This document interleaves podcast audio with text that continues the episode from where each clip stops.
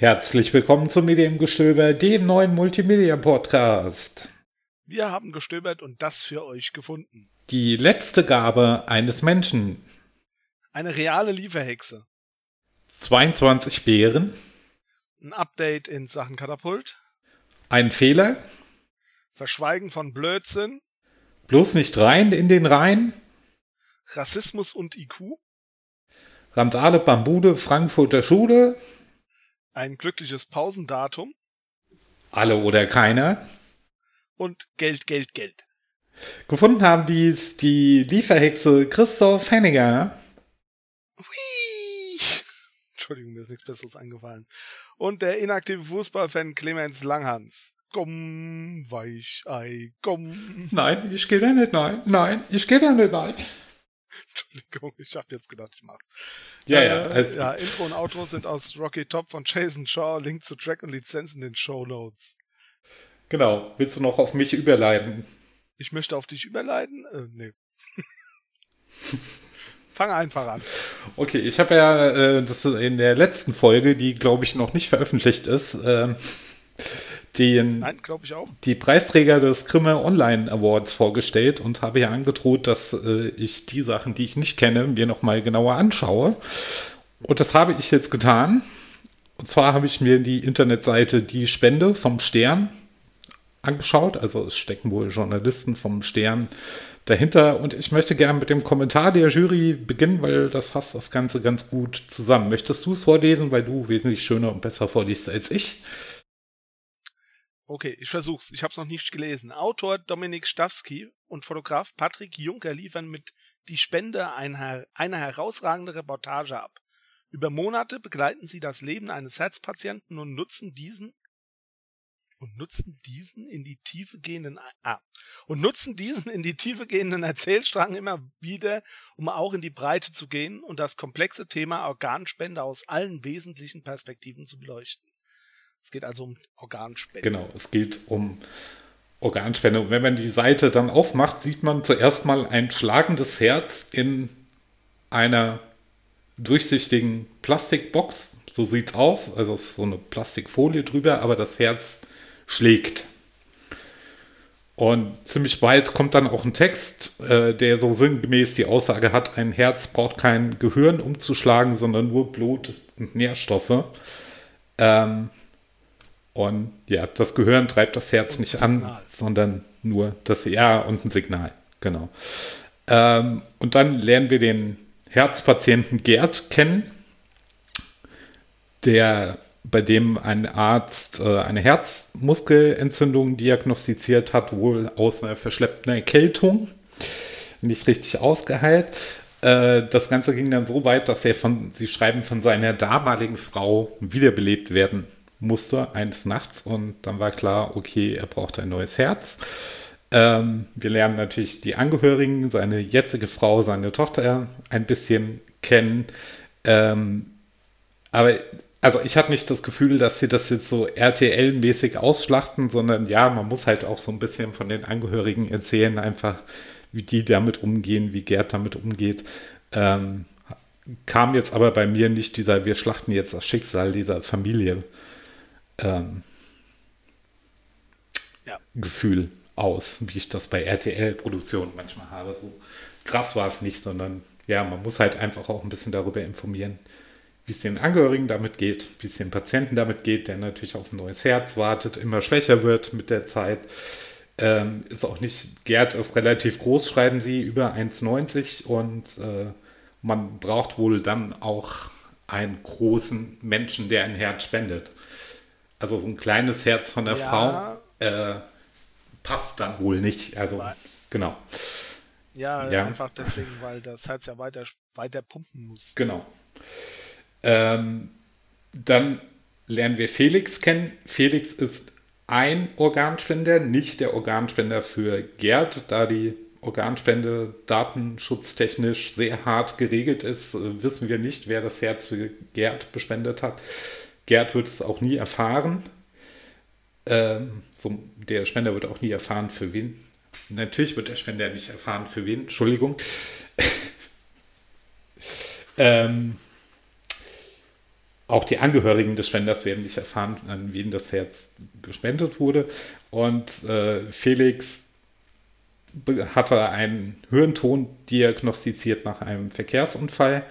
Ähm, der Hirntod unterscheidet sich äh, vom sozusagen körperlichen Tod dadurch, dass die Organe halt noch weiterarbeiten, aber das Gehirn keine Reaktion mehr gibt. Deswegen kommen auch nur Höhentote als Organspender in Frage, weil die Organe halt noch weiter mit Blut versorgt werden. Es geht dann auch um die Frage, wann zählt ein Mensch dann eigentlich als gestorben und Ärzte müssen ein strenges Untersuchungsprotokoll einhalten, um diesen Höhentod festzustellen. Und erst wenn der festgestellt ist, ähm, können die Organe gespendet werden. Natürlich, wenn entweder der Patient mittels Organspenderausweis sein Einverständnis erklärt hat oder die Angehörigen des Patienten ihr Einverständnis erklärt haben. Dann kommt die Entnahme. Dafür äh, ist im Falle von Felix extra ein Chirurg aus äh, Hannover in diese Entnahmeklinik gefahren, der das Herz dann entnommen hat. Es gibt wohl eine findige Firma aus den USA, weil sie vorher sagen, ähm, so ein Herz kann überleben vier Stunden ohne zu schlagen. Nach vier Stunden wird es kritisch. Das ist natürlich ein zusätzliches ja. Problem, weil du halt so keine Herzen aus dem Ausland oder von München nach Hamburg transportieren kannst, weil das in den meisten Fällen länger als vier Stunden dauert. Respektive brauchst du ja Transportzeit und Operationszeit, bis das Herz wieder schlägt. Das dauert ja auch ein bisschen. Es gibt wohl eine fändige Firma aus den USA, die eine Transportbox entwickelt hat, die das Herz halt mit allem Nötigen versorgt. Also dem Spender wird dann noch ein bisschen Blut abgenommen. Sie schreiben 1,2 Liter. Ähm, und mit diesem Blut kann das, wird Blut abgenommen. Aber der Spender braucht es ja dann eh nicht mehr. Ähm, das ist richtig. Ähm, genau, und so wird das Herz in dieser Transportbox wieder zum Schlagen gebracht. Das ist halt auch das erste Bild, das man auf dieser Webseite dann sieht. Und so können auch längere Distanzen mit diesem schlagenden Herz dann zurückgelegt werden und vielleicht noch mehr Menschenleben gerettet werden. Dann gehen wir wieder zurück zu Gerd, der halt immer schwächer wird und auch äh, auf ein Organ wartet, dann auch eins bekommt und das auch gut verträgt. Ähm, er wird vorher gezeigt mit äh, so einem Gürtel, wo verschiedene Akkus dranhängen und so einer Tasche, wo er so eine kleine Maschine drin hat, die äh, quasi auch noch zusätzliches, äh, zusätzlich das Herz antreibt und die Akkus dürfen halt nie leer werden, ähm, weil sein Herz schon so schwach ist irgendwann, dass es halt Hilfe braucht, damit es noch weiter funktioniert. Also sie schreiben, irgendwann hat das nur noch eine Leistung von 15 Prozent. Ähm, genau. Ich persönlich finde diesen, also ich habe es jetzt mal als Wechsel zwischen Drama und Sachlichkeit ganz gut gelungen. Also wie gesagt, na klar, erzählen sie ihm so ein bisschen von Gerd und seinen Angehörigen, das Schicksal von Felix, der dann nicht nur ein Herz, sondern auch noch andere Organe gespendet hat.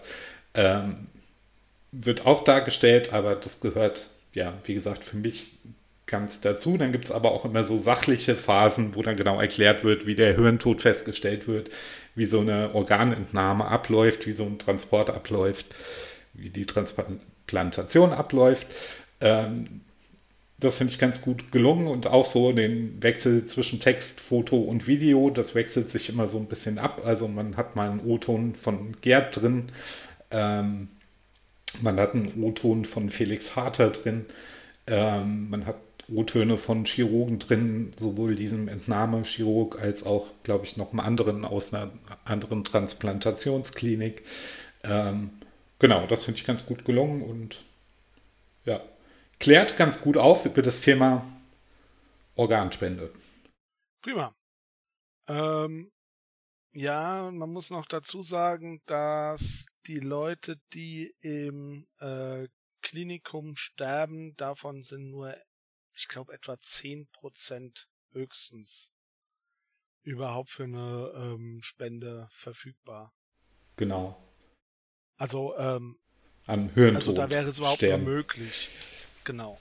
Genau. Das wäre so das eine und äh, oder vielleicht sogar oder noch weniger, ich weiß es gerade gar nicht. Aber, und das andere ist, es gibt ja diesen Streit von wegen Hirntod, ob man dann wirklich ganz tot ist, aber ähm, ich vertraue da ganz offen der Wissenschaft, weil genau. Also dieses Protokoll ist auch ganz streng. Ich habe da schon mal, glaube ich, irgendwie ein YouTube Reportage drüber gesehen über Organspende, die dann auch wirklich gezeigt haben, ja, wir testen das und das und das und Reflexe sind halt äh, das Letzte, das quasi abstirbt und wenn ein Mensch dann wirklich überhaupt keine Reflexe mehr zeigt, die Organe aber noch weiterarbeiten, dann wird er als Hirntod bezeichnet und diese Untersuchung wird auch zweimal innerhalb von 24 Stunden gemacht von zwei verschiedenen Ärzten, unabhängig voneinander. Ähm, Genau. Ja. Da fand, genau, da in dem Video fand ich noch ganz spannend, dass der Arzt sagte, naja, wir reden aber mit dem Patienten, als sei er noch am Leben und Achtung, wir heben jetzt ihren Arm hoch und Achtung, wir machen jetzt das und das. Ähm, genau. Auch einfach noch ja. so ein bisschen Respekt vor den Menschen haben. Und es ist auch nicht so, dass die äh, Leute stark, also die, es ist auch nicht so, dass da einfach rausgeholt wird und damit offen gelassen, sondern das wird auch alles normal, wie bei einer ganz normalen Operation, alles wieder zugemacht. Genau. Ganz einfach deswegen, damit man diese Person auch noch beerdigen kann. Richtig. Das darf man nie vergessen, das ist ja. auch ein wichtiger Punkt. Ähm, ja, aber es sollte, ich bin der Meinung, es sollte jeder einen, Person, einen Organspenderausweis haben, aber es muss nicht jeder darin angekreuzt haben, dass er spenden will. Ja.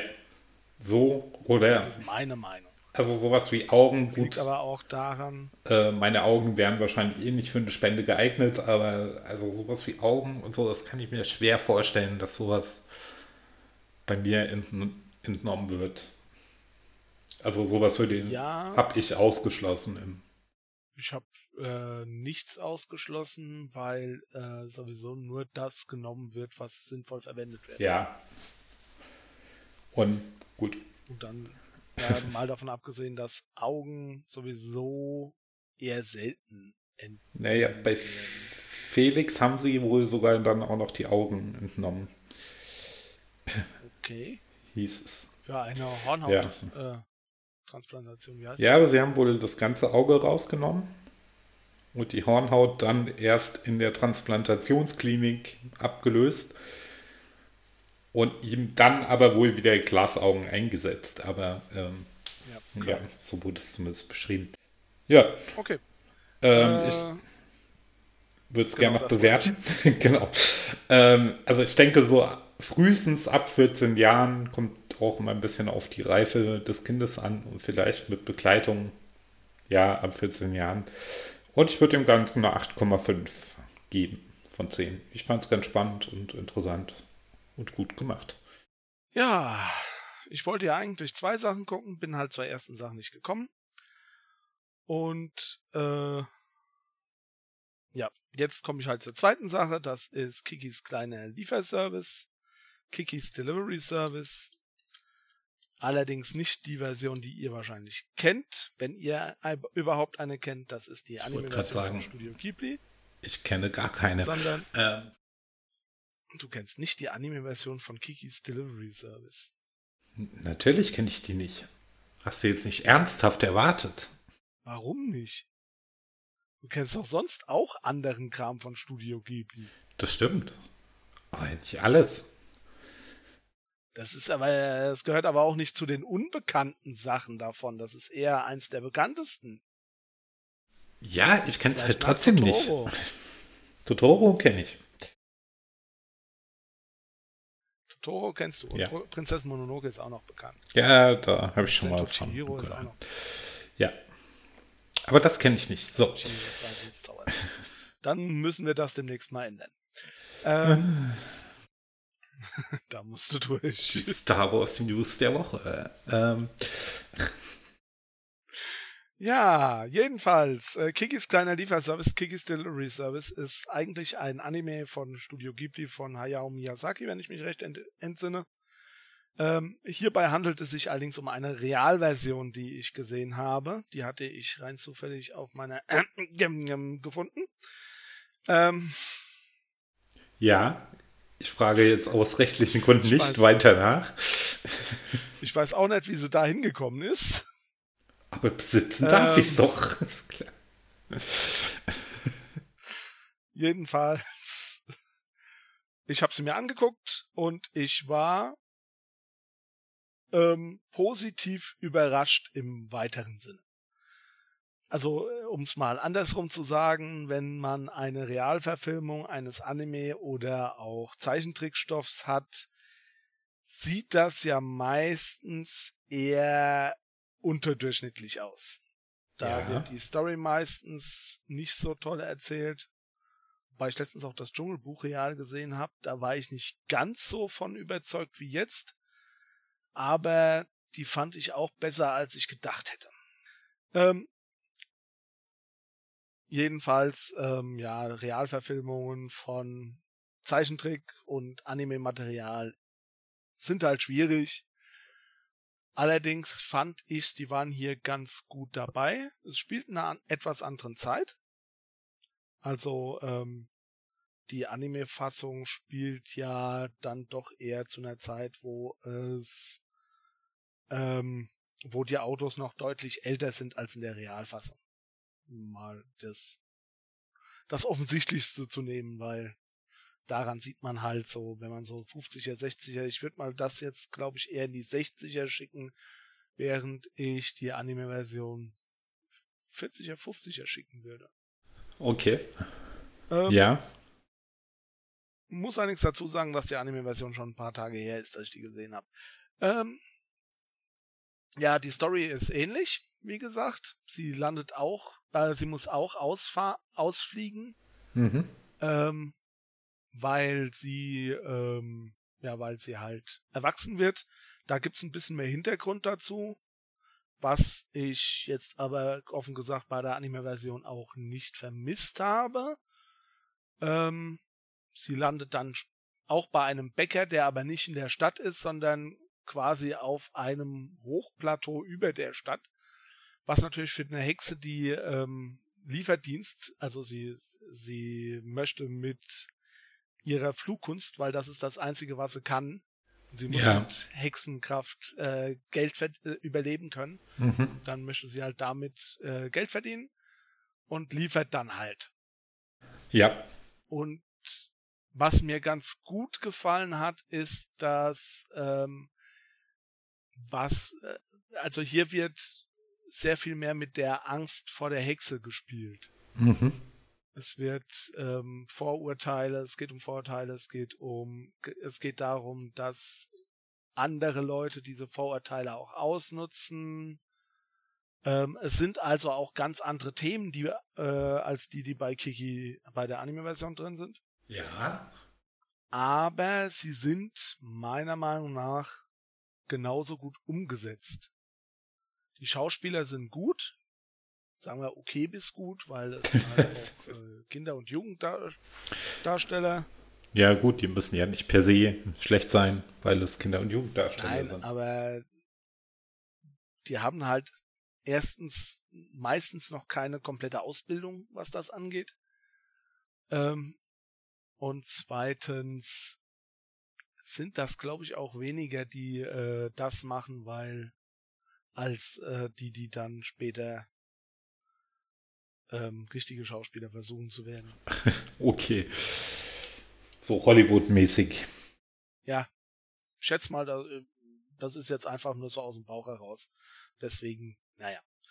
Ähm, ich finde, man kann es angucken. Ich würde mal sagen, so das Ganze verstehen, was da so abgeht, das würde ich so mit sechs bis acht Jahren. Okay. Ähm, nee, nicht das Ganze, also dass man zumindest Spaß damit hat, das würde ich so mit sechs bis acht Jahren denken. Vielleicht auch ein bisschen später. Ja. Ich bin da ja nicht so gut drin und ähm, Ja, da ist nicht, der dem Film da ich es nicht kenne, kann ich es halt auch jetzt schlecht einordnen. Genau. Aber äh, ich sag's mal so, es schadet dem Kind auf jeden Fall. Meiner Meinung nach nicht. Okay. Es ist keine Gewalt drin. Ich glaube, es sind nicht mal Schimpfwörter drin, Wörter drin. Okay. Ähm, Ja, damit wir gut. übrigens auch gleich noch zum Problem kommen, weil der Film ist natürlich auf Japanisch mit englischem Untertitel. Zumindest mal die Version, die ich habe. Ja, okay, dann kannst du natürlich immer mit 6 bis 8 auch nicht kommen. Also zumindest nicht in Deutschland. Ja. Aber an sich so vom Thema und so würde ich das vielleicht eher noch denken. Ähm, 6,9. Ist die Wertung. Ja. Gut. Jo. Dann, Dann äh, kommen wir von den Hexen zu den Bären. dann kommen wir von den Hexen zum Bären und zum Bilderbuch der Woche. Oder zum Kinderkram der Woche. Ähm, und zwar habe ich mir diesmal ein besonders schönes Bilderbuch ausgesucht. Es trägt den tollen Titel Was 22 Bären alles machen. Äh, geschrieben von einem Helmut Spanner. Was erstmal auffällt, es ist sehr hoch. Also wenn man es aufstellt, hat es bestimmt mehr als 30 Zentimeter, mal eher so 40. Und wie breit? Ähm, auch dementsprechend breit, das kann ich jetzt schlecht abschätzen. Ja, Also 20. Es ist, äh, es ist nicht so ein, so ein, so ein Hochhausformat, sondern eher so normales Buchformat quasi. nee, es Normal- ist höher als äh, normales Buchformat. Ich bin jetzt so vom 30 Zentimeter Lineal ausgegangen. Wenn ich das aufstelle und das Buch ist auf jeden Fall nochmal ein Stück höher, würde ich behaupten. Okay, ähm, also ich muss jetzt gerade mal schon mal eins sagen, der Titel, den Titel finde ich etwas sperrig. Ähm, ist es auch, da kommt es aber auch überhaupt nicht auf den Titel an. Nee, weil die Kinder können den Titel sowieso nicht lesen. Genau. Ähm, es wird auch einfach das Bärenbuch gebracht oder meistens setze ich mich dahin und frage, na, welches Buch wollen wir anschauen und dann ziehen die das Buch raus. Dadurch, dass das so groß und hoch ist, äh, krabbeln die Kinder auch gerne mal drauf und schauen sich irgendwas ganz aus der Nähe an, respektive datschen dann auf einen Bär, der irgendwas macht. Es hat aber auch dicke Pappseiten, also nicht dünne Papierseiten und ja, wie so U3-Bilderbücher da mal sind, so dickere Pappseiten, ähm, die auch ein bisschen was aushalten. Genau, und das ist schon äh, mehr als so ein einfaches Benennbilderbuch. Also es gibt ja auch so einfache Benennbilderbuch, wo dann auf einer Seite nur ein roter Ball ist. Optimalerweise steht unten drunter noch Ball und fragst so ein einjähriges Kind, was ist das? Und es sagt Ball. Im Optimalfall. Hat's abgelesen, definitiv. Genau. Ähm, und dieses Buch ist dann schon für Fortgeschrittene, weil hier führen die Bären schon kleine Aktionen aus. Also zum Beispiel ein Bär, der streicht eine Holzlatte und es sind auch auf einer großen Seite immer recht viele Bären. Ich habe jetzt nicht nachgezahlt, ob es wirklich 22 auf jeder Seite sind. Ähm, und manchmal gehen die auch so ineinander über. Also es gibt einen Bären, der lässt einen äh, Drachen steigen und weiter oben stolpert ein anderer Bär über die Drachenschnur. Okay. äh, ganz lustig gemacht. Also es gibt Bären, die Staubsaugen, weil andere Bären irgendwelches Konfetti geschmissen haben. Es gibt Bären, die versuchen zu kochen und schmeißen die Nudeln überall über die ganze Seite rum. Ähm, genau, aber es animiert halt auch die Kinder zum Sprechen und zum Erzählen. Im Moment habe ich ein Kind, das sagt bei jeder Frage, weiß nicht. Äh, oh, was machen die Bären da? Weiß nicht. Ähm, Ganz toll. die weiß das schon, die ist nur voll nachzudenken. Ähm, und äh, was ich dann auch ganz gerne mal mache, ist äh, quasi das umzudrehen. Also wenn jetzt der Bär, der äh, die Holzlatte streicht, neben dem Bären ist, der äh, den Luftballon steigen lässt, sage ich halt zu dem Bären, der die Holzplatte streicht, der lässt den Luftballon streichen, äh, steigen und der andere, also ich tausche das quasi um. Verstehst du, was ich meine? Ja, ich verstehe, was du meinst. Genau. Und das führt dann dazu, dass die Kinder meistens sagen, nein, der streicht und der lässt den Luftballon steigen. Also so kann man Kinder auch noch ein bisschen spielerisch zum Sprechen und Erzählen kriegen. Genau, kommen wir zum kleinen Problem, das ich mit diesem Buch habe. Das habe ich immer mit vielen dieser Benennbilderbücher. Dieses Buch ist Copyright 2003. Zumindest die Version, die wir im Kindergarten haben. Das führt dadurch, dass wir äh, Fernseher mit Röhrenmonitoren da hatten und ich schon erbitterte Diskussionen mit Kindern hatte, dass das ein Fernseher ist.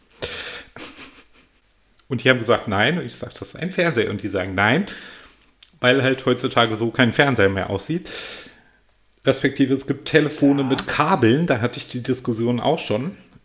Ich glaube, Telefone mit Wählscheiben in Bilderbüchern sind, äh, sterben so langsam aus, aber auch die haben wir, glaube ich, noch in der Kita. Und es gibt halt noch so ein klobiges Antennenhandy. Und wenn ich da sage, das ist ein Handy, schauen mich die Kinder auch an, als hätte ich sie nicht alle. Ähm, aber Okay. ja, es gibt bestimmt auch modernere Bilderbücher, die es äh, auch moderne haben, nur man kauft ja jetzt auch nicht jedes Jahr 30 neue Bilderbücher als Kindergarten. Genau. Ja, wir kaufen schon jedes Jahr neue Bücher, aber das sind dann auch selten solche benannten Bilderbücher. Genau, ich denke so ab eineinhalb Jahren kann man das mit Kindern anfangen und ich gebe ihm eine 8,0. Gut, ich habe zwei Fragen. Ja, Äh, ich habe zwei Dinge, die ich, über die ich reden möchte. Zum Ja. einen mal eine äh, Interessensfrage. Ähm, wie ist denn das mit ähm, Neuauflagen? Gibt es von Kinder, von Bilderbüchern Neuauflagen? Naja, also gerade diese Benenngeschichten, da gibt es äh, auch Tausende vom Duden zum Beispiel. Ähm, die werden schon immer mal neu aufgelegt. Ob dieses jetzt speziell neu aufgelegt wurde, weiß ich gar nicht. Aber ähm, diese Benennbilderbücher gibt es wie Sand am Meer und da gibt es bestimmt auch schon welche, die ein modernes Smartphone drin haben, respektive ein äh, Flachbildfernseher. Aber Nee, was ich jetzt gemeint habe, ist, dass jemand halt dieses Buch nimmt und wirklich nur diese Teile der Bilder ändert, weil theoretisch wäre das ja möglich. Theoretisch wäre das möglich und das kommt bestimmt auch vor, nur solange dieses Buch noch einigermaßen zu gebrauchen ist, äh, tauschen wir das auch nicht aus. Das ist schon klar. Ja, und dieses Buch ist halt noch zu gebrauchen. Dadurch, dass es auch Pappseiten hat, geht es auch nicht so schnell kaputt. Manchmal ist das halt auch ein Pech. Ähm, naja, es ist ganz, eigentlich ganz gut, dann kann man nämlich andere Bilderbücher kaufen. Richtig. Und es ist ja auch mal schön, dass die Kinder mitkriegen, dass Fernseher nicht immer so aussahen, wie sie heute aussehen. Aber ist halt schwer, den Wenn sie in dem Bilderbuch Also- ausgesehen haben, weil du wirst Genau. wahrscheinlich auch keins mit so einem äh, mit so einem ganz alten Fernseher mehr haben. Nee. Ähm, und das ist halt für einen Aber das werden sie auch irgendwann mitkriegen, dass das Fernseher sind. Ja, genau, aber für so einen Ein-, Zweijährigen halt völlig außerhalb seiner Lebenswirklichkeit. Und dann kannst du jetzt, jetzt hier fünfmal sagen, als ich so klein war wie du, sahen die so aus, dann äh, wirst du trotzdem komisch angeguckt, weil die sich das Du einfach nicht so vorstellen können. genau. Geht mir auch so, wenn ich Rolf Zukowski auflege, sage ich, ach, das habe ich schon gehört, als so alt war wie ihr. Ähm, Ja. Ähm, das zweite, was ich mir gerade, wo ich gerade wieder drauf gekommen bin, ich habe letztens mit meiner Nichte telefoniert und habe gedacht, eigentlich müsste ich die jetzt beschäftigen, weil Ja. es war halt mal wieder so, dass mein Bruder, äh, naja, ist ja auch egal. Ähm, und die ist halt vier ja, und ich habe mir überlegt, es wäre ja eigentlich ganz lustig, wenn man so eine Art Bilderbuch fürs Handy hätte. Ähm, Du verstehst, was ich meine? also wir Ich wüsste haben... gerne, ob du da schon eine. Nein, nein, ich versuche dir jetzt erstmal zu erklären, wie das funktionieren soll, Ah, okay. was ich mir ja vorgestellt habe. Ja, bitte. Weil ich bin ja nicht neben ihr. Ich bin ja nicht bei ihr. Ja, genau. Ja, Und darum ging es mir halt darum, dass ich ihr quasi ein Bilderbuch hier, äh, was weiß ich, übers Headset vorlesen könnte. Theoretisch oder halt auch auf dem Handy und äh, ihr dazu Bilder zeigen könnte. Und es wäre halt dann auch schön, wenn man quasi äh, auf der einen Seite Hotspots anzeigen könnte, dass ich ihr halt, was weiß ich, irgendwo einen Kreis reinmalen kann oder sonst irgendwas. Und auf der anderen Seite, wenn sie auf etwas drauf datzt, dass ich das dann wiederum bei mir sehe. Verstehst? ja. Ich äh, Da wollte ich jetzt mal wissen, ob du sowas kennst. es. Ich kenne sowas nicht. Äh, aber wir haben ja An. Android-Tablets in der Kita und da gibt es zumindest von diesen größeren Bilderbuchreihen, also es gibt so, so Conny-Bilderbücher, wo so ein Mädchen Conny allerhand erlebt. Dafür gibt es zumindest Android-App und ich glaube, Pixie hat auch eine Android-App. Ähm, die dir dieses spezielle Bild, also bei Conny geht es dann immer um eine, Conny lernt reiten oder keine Ahnung, Conny fährt in Urlaub ähm, und die äh, ist halt auch der Text draufgesprochen, das heißt, du kannst das Tablet das auch erzählen lassen, die Kinder können die Seiten umblättern, da sind glaube ich auch noch zwei, drei Spiele mit dabei. Ähm, genau, Auch nicht schlecht. Muss ich mir mal angucken. ja. Ähm, ja. Genau, also das weiß ich, dass es gibt, aber das ist halt, ähm, die sind halt alle, die, die ich kenne, so aufgebaut, dass du schon dabei sein musst. Ja. Genau. Ja, ähm, man soll ein Kind ja auch nicht komplett allein lassen, aber es wäre halt schön, wenn ich mit dem Kind Interaktion haben könnte, quasi. Übers ähm, Telefon. Mit sowas wie einem, äh, ja, mit sowas wie einem Bilderbuch. Ja. Ich meine, wenn ich jetzt anfangen würde, das zu programmieren, wäre mein, wäre meine Nichte wahrscheinlich langsam irgendwann auch zu alt dafür.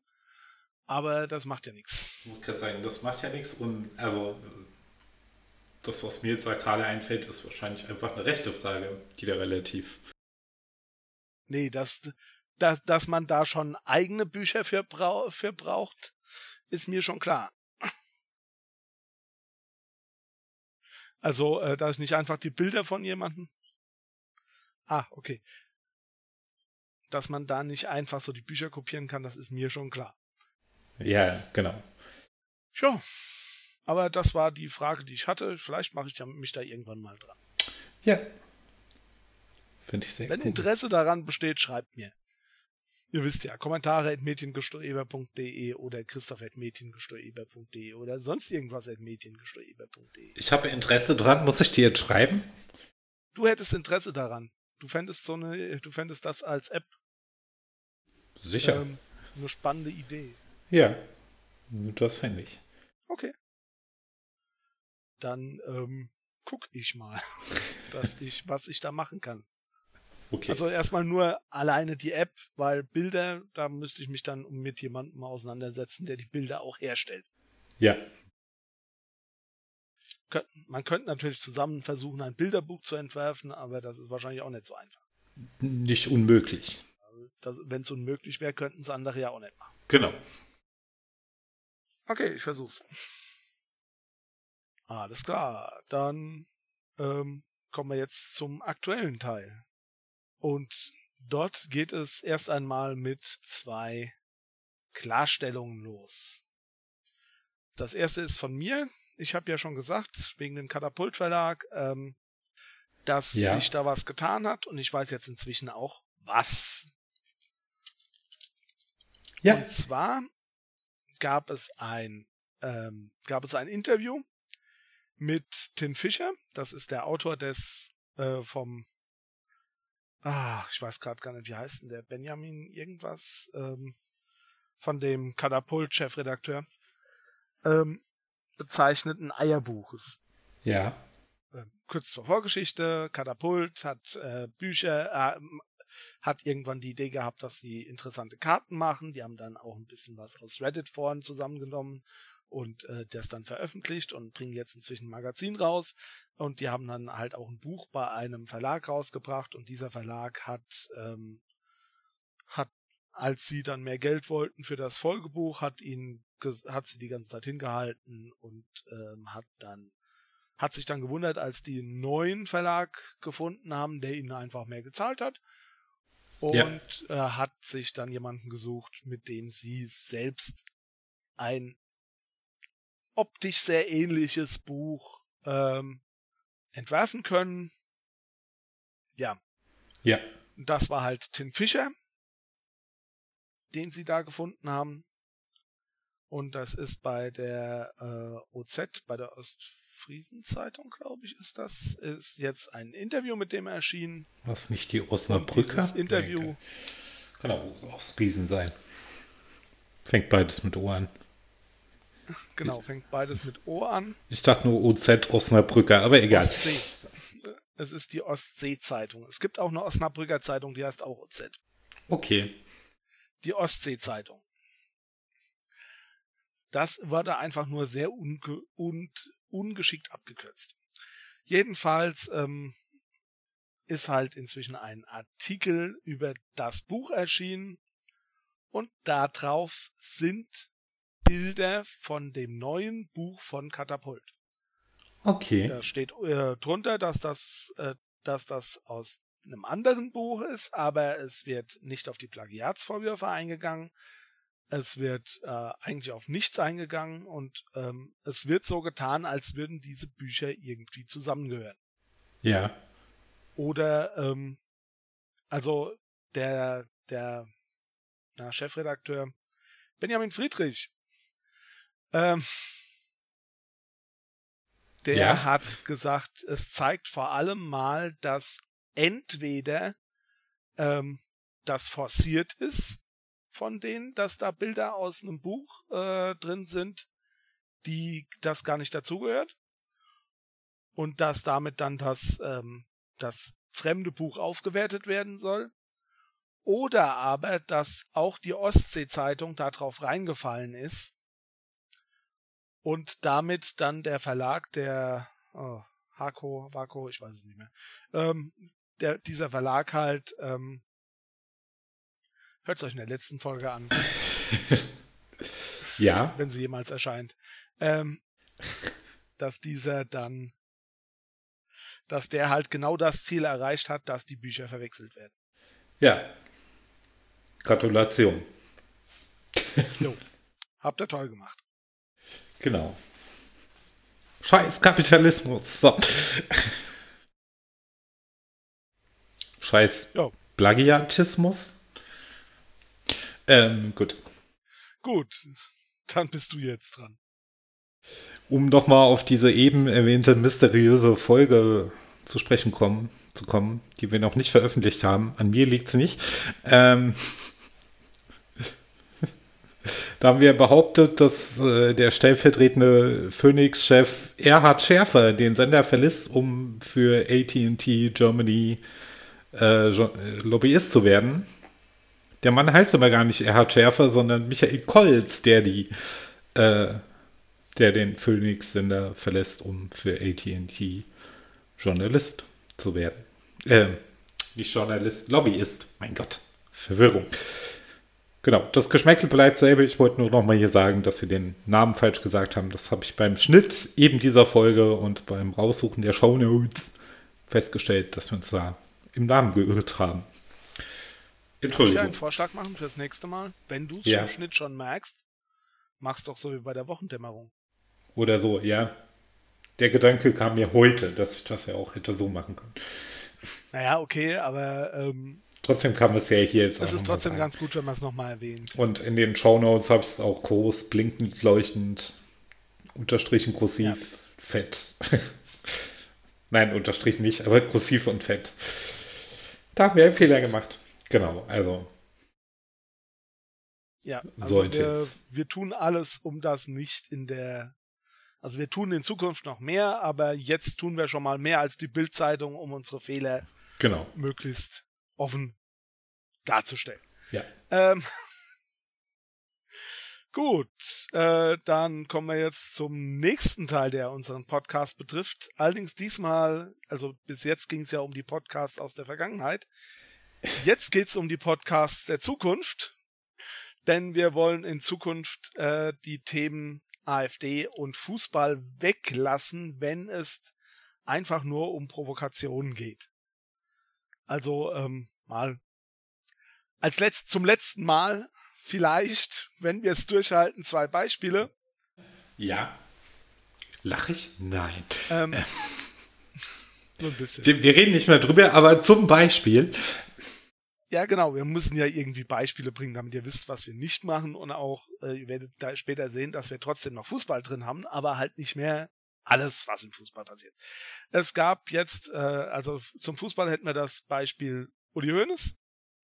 Genau. Der hat heute, der hat halt einen blöden Spruch gemacht, meiner Meinung nach ganz einfach nur um zu provozieren, weil äh, wenn der FC Bayern im Fernsehen ist, äh, weil der Uli Hoeneß blöde Sprüche gegen die Fans macht, dann bedeutet das Geld für den FC Bayern. Richtig. Egal weshalb diese im Fernsehen sind, die verdienen Geld damit. Ja, es ist relativ einfach. Und ähm, ja, da ge gehören dann halt alle möglichen Provokationen dazu. Und beim, bei der AfD gab es ja jetzt das Sommerinterview gestern. Mit Jörg Meuthen. Und da waren auch, ja, da gab es dann halt auch Aufreger. Vor allem gab es dann Aufreger darüber, dass der, ähm, dass der Herr Meuthen wieder mal einen Journalisten gekriegt hat, der handsamer nicht sein konnte. Ja, also ähm, ich habe gestern überlegt, ob ich das in Vorbereitung auf diese Folge mir noch antun soll und dann hier in einem dreistündigen Referat darüber referieren soll, was Jörg Meuthen so gesagt hat. Dachte aber dann, nee, davon kriegst du nur schlechte Laune, lass das. Ähm, und habe es nicht gemacht. Genau, und er macht das eben genau, damit man drüber redet. Und deswegen reden wir darüber auch nicht mehr. Aber auch ähm, andere. Ich komme übrigens später auch nochmal zu einem AfD-Thema, so ist es nicht. Ach so. Ne? Aber es, funktio es, funktioniert halt doch auch ein bisschen anders. Ja, okay, vielleicht nicht unbedingt AfD, aber Tichy ist dieselbe Riege, den würde ich auch normalerweise ignorieren. Okay. Aber es sind halt manchmal schon äh, Sachen dabei. Ja, da muss man, da muss man halt ein bisschen was klarstellen. Wir versuchen es halt. Genau, mal schauen, Gut. wie lange wir es durchhalten. Ich bin selber sehr gespannt, ob wir nicht nächste Folge diese Ansage schon wieder vollkommen zunichte machen, aber egal. Vielleicht machen wir sie ja schon in dieser Folge komplett zunichte. Nein. Ähm, kommen wir, obwohl die Wahrscheinlichkeit ist sehr hoch, dass wir das die Folge. Gehen wir nach Frankfurt? Gehen wir oh, nicht nee. erst in den Rhein? Um nee, dann du hast recht. über den Main nach Frankfurt zu kommen. Genau. Ist gut. Und so habe ich festgestellt, dass sich hier so in meinen lokalen Nachrichtenfeeds immer mehr die äh, Meldungen häufen, dass es mal wieder einen Toten im Rhein gab. Ähm, und ich möchte hier nochmal sagen, dass es nicht klug ist, im Rhein schwimmen zu gehen, weil es dort sehr gefährliche Strömungen gibt, der Rhein generell sehr schnell fließt. Ähm, vor allem, weil er auch begradigt wurde. Genau, vor allem, weil er auch begradigt wurde. Und da gibt es gefährliche Strömungen, die einen relativ schnell in die Flussmitte ziehen können. Und wenn man dann versucht, dagegen anzukämpfen und in Panik gerät, ertrinkt man relativ schnell. Es gibt diverse YouTube-Videos, die das nochmal erklären. Ich werde eins verlinken. Man kommt wohl raus, wenn man sich so ein bisschen mit der Strömung gehen lässt, weil man irgendwann dann doch wieder an den Rand getrieben wird, aber das kann halt auch 5 Meter von dem Start, 500 Meter von dem Startpunkt entfernt sein und äh, ja. Und ja. Äh, es gibt halt hier in unserer Region Rettungskräfte, die jetzt die Sorge äußern, dass durch Corona mehr Leute auf die Idee kommen könnten, im Rhein baden zu gehen. Wenn ihr also in der Nähe des Rheins wohnt und das hört, macht es nicht. Das ist lebensgefährlich. Und da ich ja mal in Kanu gefahren bin, allerdings nicht auf dem Rhein, sondern in Hanau, an der Kinzig und am Main, habe ich mir noch ein Video über rückläufige Wehre angeschaut. Und jetzt fragen wir uns, was sind rückläufige Wehre? Ich nehme an, das ist ein Bär, wo das Wasser danach ein bisschen zurückläuft. Genau. Äh, genau, also nicht jedes Wehr ist automatisch ein rückläufiges Wehr und nicht jedes rückläufige Wehr ist auch immer ein rückläufiges Wehr. Ähm, wir hatten das im Kanuverein, sind auf der Kinzig gestartet und relativ schnell mündet dann die Kinzig in Main und in die andere Richtung gab es auch so ein Wehr, dass man an manchen Tagen runterfahren konnte, gefahrlos und an manchen Tagen nicht. Das hat immer ein bisschen mit dem Wasserstand dann der Kinzig zu tun und manchmal drückt der Main halt auch noch ein bisschen Wasser wieder in die Kinzig zurück und so weiter. Und das muss man sich immer genau vorher angucken, ob man da jetzt gefahrlos runterfahren kann oder nicht, weil in gewissen Wasserlagen bilden sich dann, also das Wasser kommt, das wäre runtergerauscht, sieht ja auch immer so ein bisschen aus wie ein Wasserfall. Und je nachdem, wie hoch das Wasser dann ist, bilden sich unter Wasser sogenannte Walzen. Und wenn man dann mit dem Kanu kentert oder auf die leichtsinnige Idee kommt, sich unter dieses Wehr zu stellen und so ein bisschen als Wasserfall wie im Schwimmbad zu nutzen, ähm, wird man halt von dieser Walze mitgenommen und immer wieder im Kreis unter Wasser gezogen, wieder hochgezogen, im Kreis unter Wasser gezogen, wieder hochgezogen ähm, und verliert dann relativ schnell die Orientierung. Man könnte da mit viel Orientierung auch rauskommen, indem man dann einfach im richtigen Moment äh, aus dieser Walze rausschwimmt. Aber okay. A sieht man in den meisten Flüssen unter Wasser nicht so gut und äh, B verliert man halt durch diese Walzen und Rollen, Rotierbewegungen relativ schnell die Orientierung, dass man gar nicht mehr weiß, wo man ist. Und auch da gibt es immer wieder Leute, die zu leichtsinnig entweder mit Kanuten an diese Wehre runterfahren oder ähm, und dann kentern und dann ist es vorbei ja. oder halt irgendwie dahinschwimmen, leichtsinnigerweise. Genau. Ähm, ich weiß, dass es äh, auch Seen gibt, die problematisch sind, zum Beispiel, wenn sie zu kalt sind. Ja, der Eiswog. Ähm, da muss man genau aufpassen. Der Eiswog ist da das Problem, äh, ist der, den wir halt hier kennen. Ja. Ähm, ganz einfach, weil die Leute einen Schock kriegen und sich dann nicht mehr bewegen können. Genau. Das ist das eine. Und jetzt habe ich vor kurzem bei Quer etwas über einen Wasserfall gesehen, der auch ein Problem sein kann, weil ähm, erstens ist das Wasser unter einem, also ist die ist die Erde unter einem Wasserfall etwas weiter weggetragen quasi, so dass mhm. da eine relativ tiefe Stelle ist. Und dann wird da immer wieder äh, das Wasser quasi aufgebauscht. Ja. Was bedeutet, dass äh, an der Stelle ist zu viel Luft um schwimmen zu können, aber zu wenig Luft, um atmen zu können. Ah, okay. Also es gibt wohl Wasserfälle, wo das der Fall ist. Okay, das wusste ich auch noch nicht. Gut. Also nicht gut, aber gut zu wissen. Ja. Also man sollte wirklich, wenn man zu solchen, also gerade bei Flüssen oder bei äh, ja bei extremen sagen wir es mal so, bei, sagen, sagen wir es ganz allgemein, bei unbekannten Gewässern sollte man immer vorsichtig sein und am besten Richtig. immer jemanden fragen, der dieses Gewässer kennt. Ja. Oder so. Genau. Ich meine, wenn wir jetzt hier seit 20 Jahren zum Silbersee gefahren werden, dann würde ich halt auch sagen, das Gewässer kenne ich, da kann ich einfach so hingehen, da kann ich einfach so reingehen. Ja. Und auch das kann ich ein bisschen einschätzen. Genau. Wenn ich jetzt, sagen wir mal, ähm, irgendwo bin, wo ich ein flaches Gewässer sehe, ich sehe, dass es flach ist, dann kann man vielleicht, muss man aber überlegen, sieht man Strömungen oder sowas, kann man das austesten, sollte aber auf jeden Fall jemanden in der Nähe haben, der Richtig. im Notfall helfen kann. Ja. Ja, sollte man. Ja. Generell. Ja, egal ja, bei welchem Gewässer eigentlich. Immer. Genau. Und man hält sich von allen fließenden Gewässern fern, in denen man nicht stehen kann. Ja, na gut, ich bin einmal, glaube ich, letzten glaub, Sommer auf dem Rhein äh, Kanu gefahren mit dem Kanuverein und äh, gut, zuerst so in der Brache vom Winterhafen, da ist eh keine Strömung und dann sind wir auch rausgefahren. Und einmal ja, bin ich, glaube ich, unabsichtlich. Genau, also einmal bin ich unabsichtlich gekentert, einmal bin ich absichtlich gekentert. Ähm, genau. Ja, das machst du aber auch nur, wenn du Profis dabei hast. Richtig. Dann kannst ja. du sowas machen.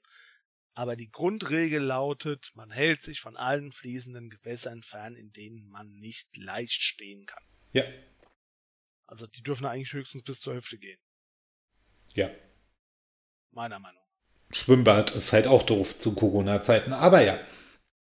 Ja, das ist mir schon klar. Aber ähm, was soll man sonst machen? Man kann es ähm, wie ich machen, man geht einfach gar nirgends hin. Genau. Das ist aber für viele halt leider auch keine Alternative. Ich setze mich immerhin ab und zu mal an den rein, aber ja. Ich hab's ja an auch nicht den reinsetzen ist ja auch kein Problem. Genau. Ich habe mich früher auch öfters an den Rhein gesetzt. Allerdings ein paar Meter weiter oben. Ludwigshafen. Jo. Ja, genau. Du musst gerade überlegen. Ja, ja. ja. Bingen. Oben, nicht unten. Achso, ja, äh, Ludwigshafen ist ja schon weiter unten von hier aus. also das ist in, ja, ist Richtung Quelle. Sagen wir es mal so. Ja. So. Ja. So, dann kommen wir zu dem angesprochenen AfD-Thema. Oder wolltest du noch was sagen? Nee.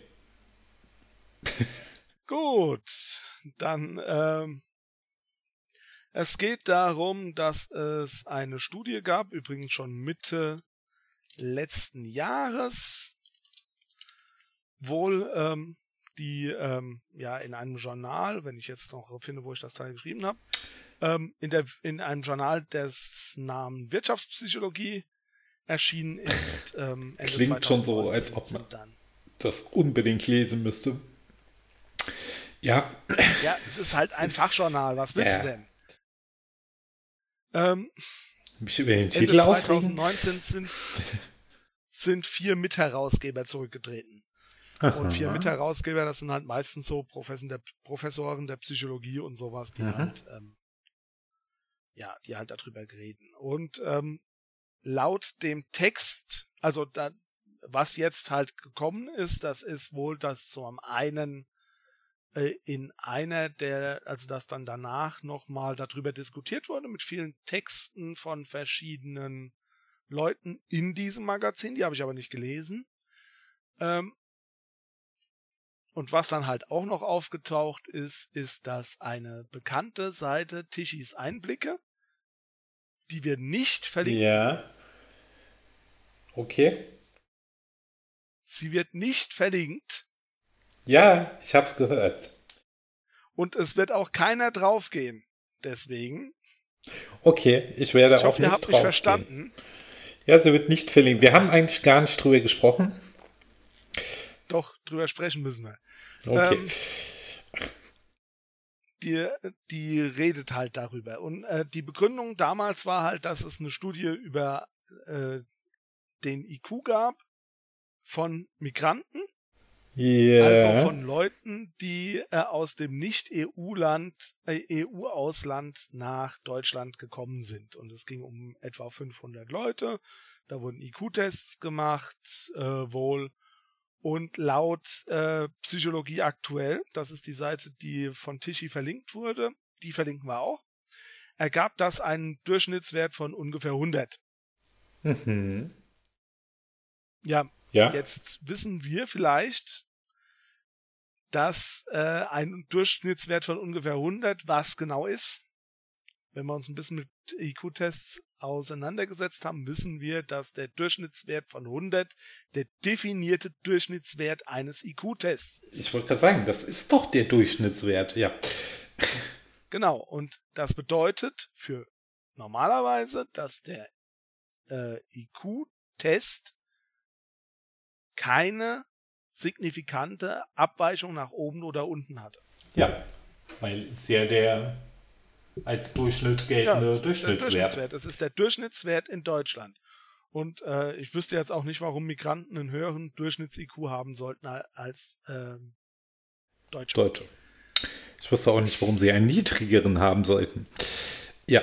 Ja, aber begründet wurde das Ganze dann damit natürlich auch, dass das von jemandem durchgedrückt wurde und dass diese Studie rassistisch benutzt werden kann. Ah, ja klar. Und da jetzt kommt der Zirkelschluss. Mhm. Weil Ich lese es Tischi regt Ja. sich darüber auf. Also Tischis Einblicke, ich weiß nicht, welcher Autor es da genau ist, es ist mir eigentlich auch wurscht. Aber die regen sich darüber auf, dass man ja nicht mehr alles sagen darf. Und man darf auf jeden Fall keine, also die sehen die Wissenschaftsfreiheit eingeschränkt, weil man keine IQ-Tests mehr bei Migranten machen darf, weil die ja schließlich einen äh, IQ-Test von, einen IQ-Wert von 90 bringen. Also entweder belügt mich hier Psychologie aktuell, wobei Ja. ich nicht wüsste, warum sie das tun sollten, Ja. oder mich belügt hier Tischi, wobei Ja. ich da genau weiß, warum die das tun sollten, weil es nämlich rechte Idioten sind. Propaganda-Idioten sind. Das darfst du bestimmt sagen. Propagandisten sind. Sagen wir doch, äh, sagen wir doch einfach Propagandisten sind. Ähm, ja. Und äh, dadurch, also mal davon abgesehen, dass die Wissenschaftsfreiheit nicht dadurch eingeschränkt ist, dass ein Journal sagt, ich möchte mit äh, einem bestimmten ähm, mit einer bestimmten Studie einfach nicht in Verbindung gebracht werden, Ja. beziehungsweise das, haben, das hat ja nicht mal das Journal gesagt, das haben die Herausgeber gesagt, weil auch die Herausgeber, die Mitherausgeber haben nämlich eine Meinungsfreiheit. Nein. Die können der Meinung sein, dass das totaler Schrott ist und die können diese Meinung auch kundtun. Auch wenn das in die Köpfe von Idioten anscheinend nicht reinzubringen ist. Nein, nein, aber diese Meinungsfreiheit gilt doch nur für die. Ja, ich Weil weiß. Ich habe mal irgendwann ein schönes Bild gemacht über die äh, Meinungsfreiheit, äh, wie sie Rechte sehen. Ich, das werden wir wahrscheinlich in den Show Notes verlinken. Ja, mach mal. Meine Meinung darf ich immer und überall kundtun, aber wenn jemand anderer Meinung ist, äh, dann halt nicht. Genau, dann halt nicht. Ich habe das Bild leider nicht auf diesem Rechner, ich habe das auf einem anderen, sonst hätte ich dir es gerade geschickt. Jedenfalls, wir werden dieses Bild verlinken.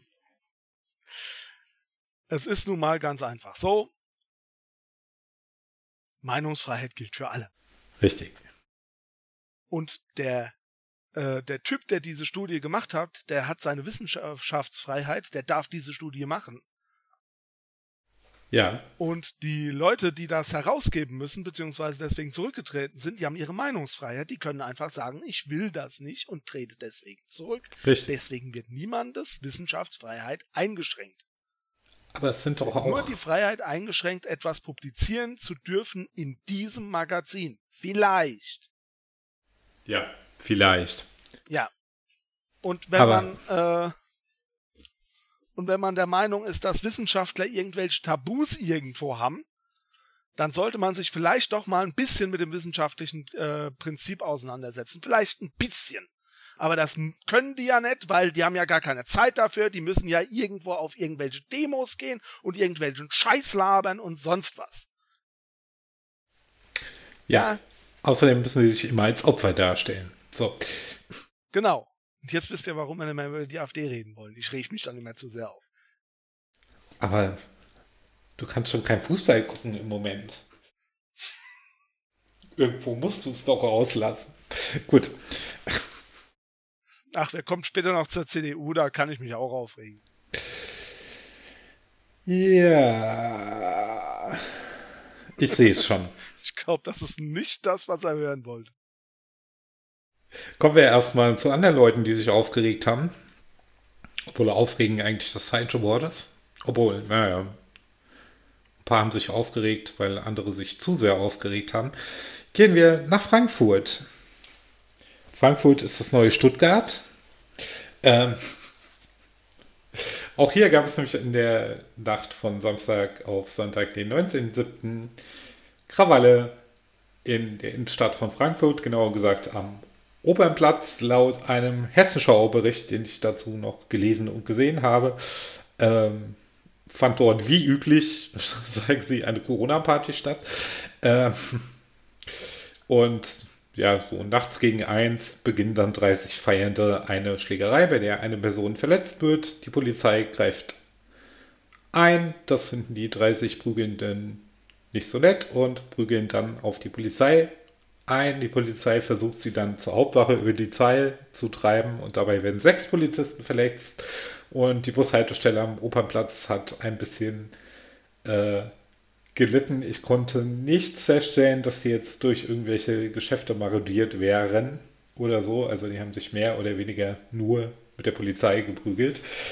Wo man auch sagen könnte, gut, besser als in Stuttgart, aber ja, auch da war es wieder die Partyszene ja, ich habe jetzt ein paar Probleme damit. Mal ja. Das erste ist, ich habe inzwischen immer Probleme, wenn von verletzten Polizisten geredet wird. Das tut mir leid. Das geht auch gar nicht gegen die Polizisten, die jetzt verletzt wurden, sondern das kommt einfach daher, dass ich schon viel zu oft mitbekommen habe, dass ein Polizist angeblich schwer verletzt wurde schwer verletzt auch noch. Ja. Und dann ging es äh, nur um Kleinigkeiten. Dann hat er irgendwie okay. äh, eine Platzwunde gehabt oder sonst irgendwas. Es ist auch nicht schön. Und es muss auch auf jeden Fall vermieden werden, aber es ist halt doch eine andere, ähm, ein anderes Kaliber als das, was die Leute, die von Schwerverletzten oder von Verletzten und dann halt auch die Zahlen bringen und alles miteinander vermischen. Die wollen halt vor allem mal, dass es so schlimm wie möglich aussieht. Und ich habe halt einfach die Erfahrung gemacht, so schlimm wie es dann da steht, ist es nicht. Okay, gut, ich hätte jetzt gedacht, das gehört einfach auch so ein bisschen mit zur Chronistenpflicht. Ich habe ja auch bewohnt, dass erwähnt, dass eine Person verletzt wurde, aber ich gebe ja auch nur das weiter, was ich in der Hessenschau gelesen habe. Ähm, Genau, dann haben wir den Frankfurter Polizeipräsidenten Bereswil. Ähm, wir wissen alle, dass die Polizei in Hessen auch gerade nicht den besten Ruf hat. Ähm, das noch am Rande erwähnt, das haben sie auch in so einem Halbsatz in Hessenschau gesagt, naja, Rassismusvorwürfe und so weiter. Äh, und er hat erstmal im Interview sehr bedauert, dass, äh, respektive im Pressestatement sehr bedauert, dass es dann wohl auch noch Zuschauer, die das Ganze beobachten, äh, hätten, die Randalierer noch mehr angefeuert hätten und angestachelt hätten und das hätte ihn doch sehr enttäuscht. Und als Polizisten dann getroffen wurden, gab es wohl Applaus aus der Menge und so weiter. Schlau. Das liegt daran, dass die Leute ins Stadion können. Man weiß es nicht, aber es ist ja jetzt auch nicht das Hauptziel eines Eintracht-Fans, sich mit einem äh, Polizisten zu prügeln oder zu klatschen. nein, nein, das meine ich nicht. Ich meine jetzt die, die zugeguckt haben. Vielleicht. Und quasi ihre Mannschaft angefeuert haben. Kann natürlich auch sein. So habe ich das noch gar nicht gesehen. Gut, ist die Frage, ob man da klatschen muss, wenn Leute Egal, ob sie jetzt eine Uniform Nein, oder. Natürlich muss man da nicht klatschen. Keine Uniform Das tragen. ist schon klar. Ich meine, nicht mal im Stadion wird geklatscht, wenn die Leute jemanden umhauen, selbst wenn die eigene, wenn es die eigenen sind. Und außerdem, beim FC Bayern. Das hat mich ja bei den Krawallen in Hamburg schon immer so gestört, muss ich halt auch damit rechnen, wenn ich den Beruf eines Polizisten ergreife, dass ich in der Ausübung dieses Berufes auch mal verletzt werden kann.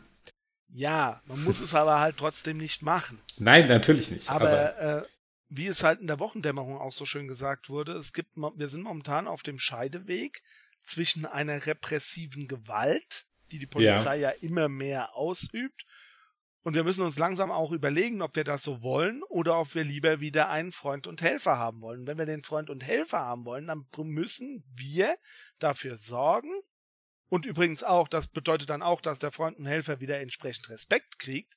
Also es ist schon ein Geben und Nehmen von beiden Seiten. Aber dann müssen wir dafür sorgen, dass die Polizei auch kontrolliert wird. Und dann muss das auch bedeuten, was sie jetzt ja in Hessen so groß angekündigt haben, äh, dass jedem Verdacht, dass ein Polizist irgendwas gemacht hat, nachgegangen wird. Und ja. wenn übrigens das so groß hervorgehoben wird, da frage ich mich dann auch, was haben die eigentlich vorher gemacht? Haben die das einfach in der Schublade verschwinden lassen oder was? Ja, also wir wissen ja von dem einen Fall, wo ein Eintracht-Fan jetzt zumindest mal Schmerzensgeld bekommen hat, weil er vom Polizisten über die Bande geschubst wurde. Das ist ja schon mal ein Schritt in die richtige Richtung. Das war auch noch knapp vor diesen ganzen Rassismusvorwürfen, glaube ich.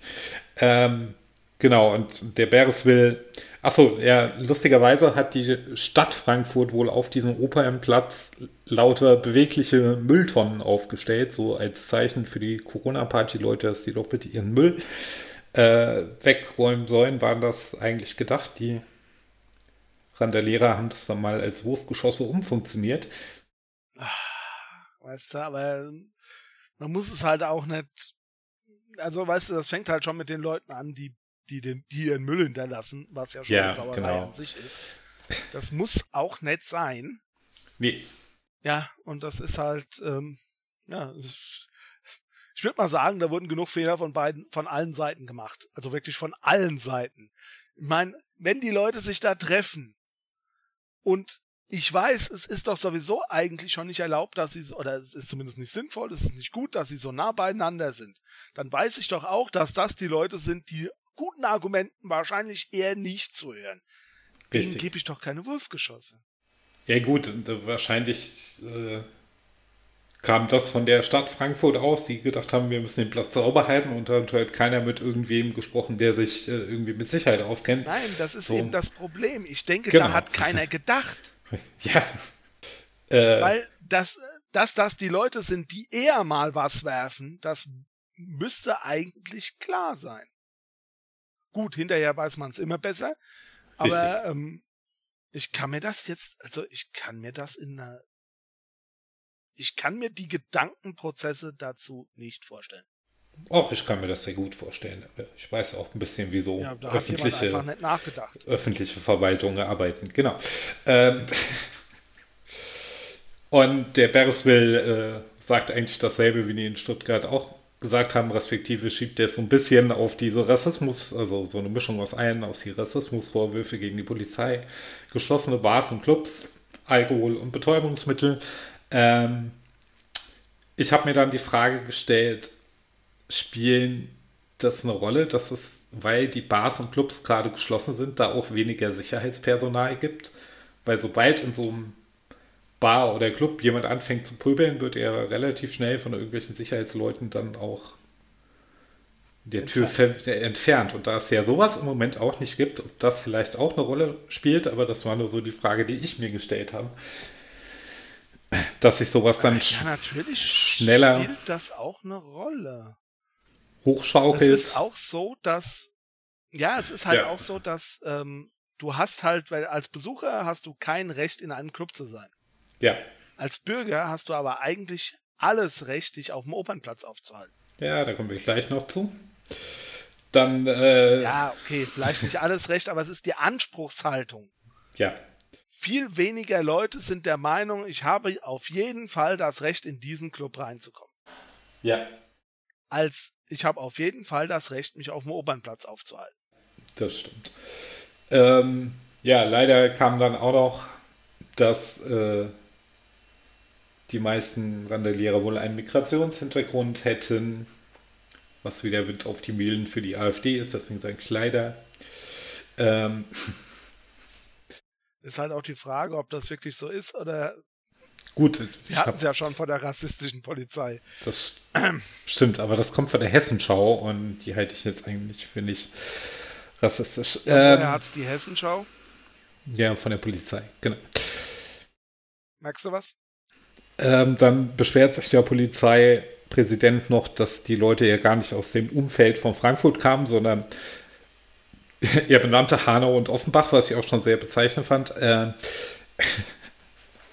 sondern äh, quasi Ach, auch. Hanau gehört ja gehört nicht zu Frankfurt. Nein, das ist eine eigene Stadt, aber es ist halt im Dunstkreis von gehört Frankfurt. Nicht zum Umfeld von Frankfurt vor allem mal. Nein, doch, das gehört noch. Also, wenn Leute aus Hanau und Offenbach kommen, ist es quasi okay, dass sie hier randalieren, aber wenn die dann aus Limburg kommen, das machen wir nicht mit. Nee, aus Limburg würde ich auch keine Randalierer reinlassen, das stimmt. Ähm, ja, wir haben zu viel Geld. Ähm. Nur wenn sie bei der katholischen Kirche sind. Ähm, anderes Thema. Genau, heute gab es eine Entscheidung, da gab es wohl einen äh, Sicherheitsrat, also auch aus Polizei und Stadt Frankfurt. Und die haben jetzt die grandiose Idee äh, über den Opernplatz, und ich glaube, es geht um noch einen weiteren Platz in Frankfurt, ein Betretungsverbot in Freitag und Samstag Nächten ab 0 Uhr und eine Sperre ab 1 Uhr durchzusetzen. Meine erste Reaktion war, na, ob das hilft. Ja. ähm, das bedeutet also, die Polizei geht auf alles los, was da ist und nicht nur auf die, die randalieren.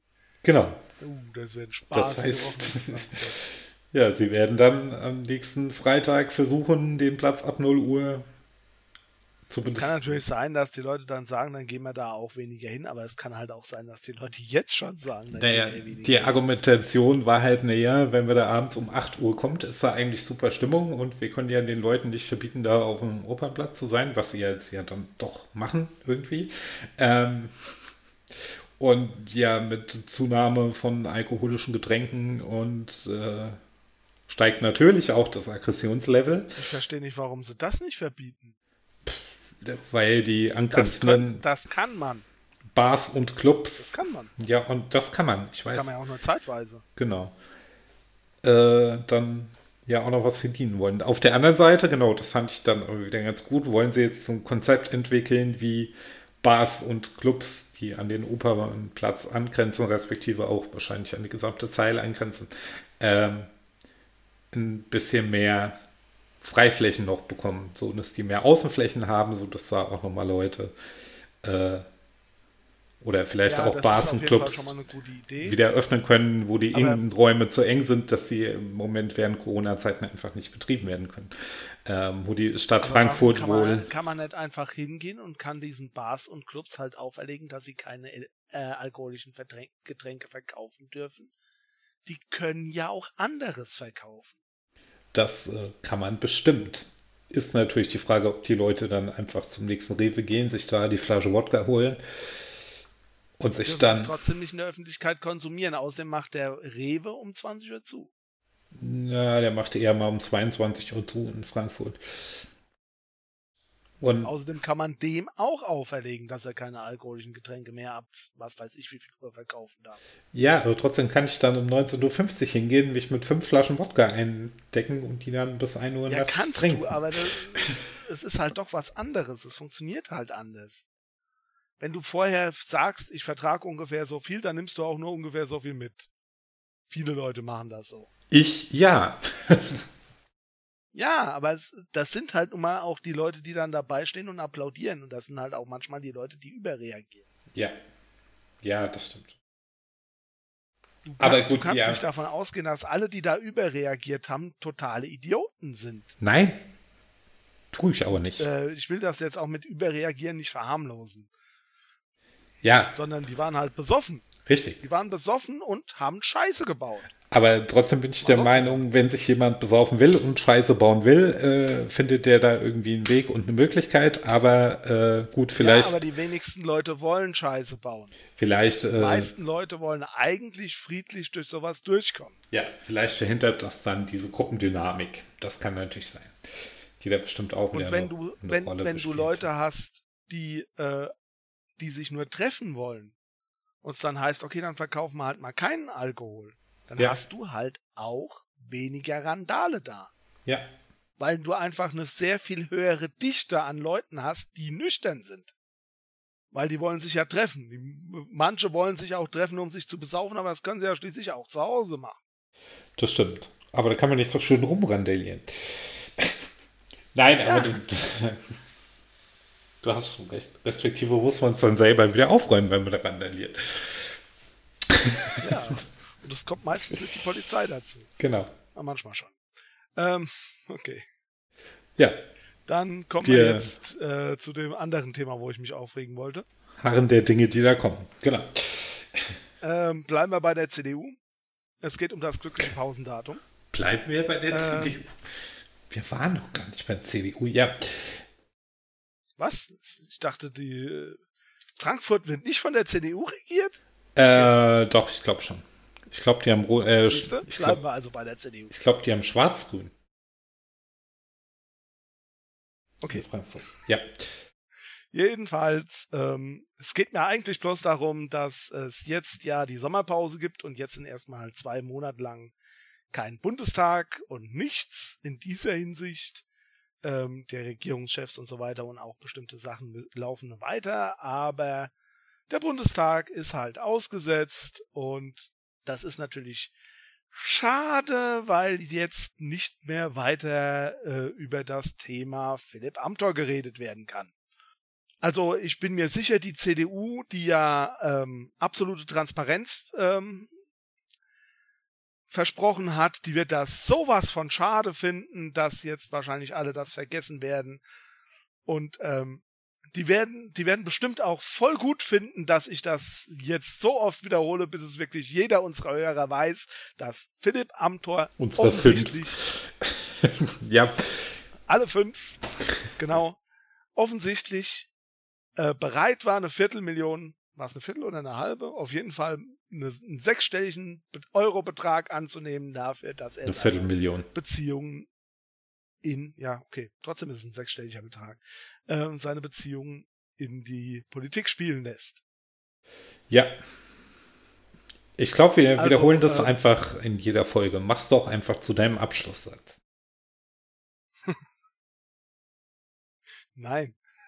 Wusstest du eigentlich, dass Philipp das immer wieder unterbringt? Okay. Darf ich gerade noch eine ganz andere Frage stellen gleich, wenn du fertig bist mit deinem Aufreger?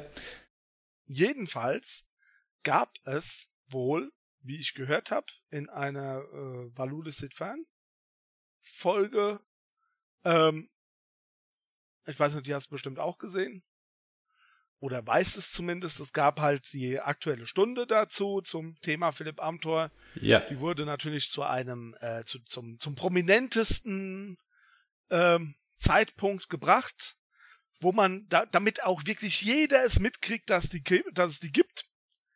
Freitagabends, wenn die Redaktionen schon zu sind und eigentlich die meisten Leute schon keinen Bock mehr haben auf Bundestag und eigentlich nur noch in, ins Wochenende wollen. Also es gibt da ein YouTube-Video, ich habe die aktuelle Stunde nicht ganz geschaut, aber ich habe zumindest mal reingeguckt. Das können wir auch gerne hier verlinken. Die komplette aktuelle Stunde einfach vom Bundestag YouTube-Kanal, glaube ich. Äh, ja, verlinken kann man das immer. Genau. Wer Interesse hat von unseren fünf Hörern, sich mal eine Stunde lang Bundestagsdebatte anzuschauen, äh, kann das gerne. Ja. Gut. Ähm, das ist das eine. Also es gab dann halt diese, es gab ja erst diese Aussage von der absoluten Transparenz. Ja. Woraufhin er dann erstmal untergetaucht ist und ja. äh, dann wurde das alles schon mal versucht zu verschleiern. Es wurde als ähm, Jugendfehler angesehen. Der Typ ist 27 und hat ein abgeschlossenes Jurastudium, wenn auch nur erstes Staatsexamen. Ähm, und sitzt übrigens im Bundestag. Ja. Nur mal so nebenher erwähnt. Also wenn er eine Flasche ist und mit seinen Entscheidungen nicht, also so, so blöd mit seinen Entscheidungen umgeht, dann sollte er sich vielleicht mal aus diesem Entscheidungsgremium verabschieden. Aber wenn doch Bundesminister das machen. ja, Bundesminister. Scheuer, Scheuer da brauchen wir gar nicht drüber reden. Ich habe meiner, meiner Nichte letztens erzählt, dass das äh, mit dem, also das mit diesem, äh, mit dem Fahrverbot, dass das gekippt wurde. Ja.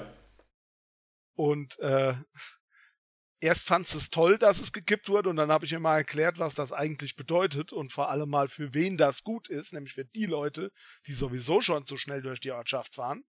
Weil das sind die einzigen, die sich, die Angst davor haben müssen, dass auf einmal ein 30er Schild kommt. Wenn man über 50 fährt, muss man Angst davor haben. Nicht, wenn man unter 50 fährt, wie es eigentlich schon Fortschrift ist.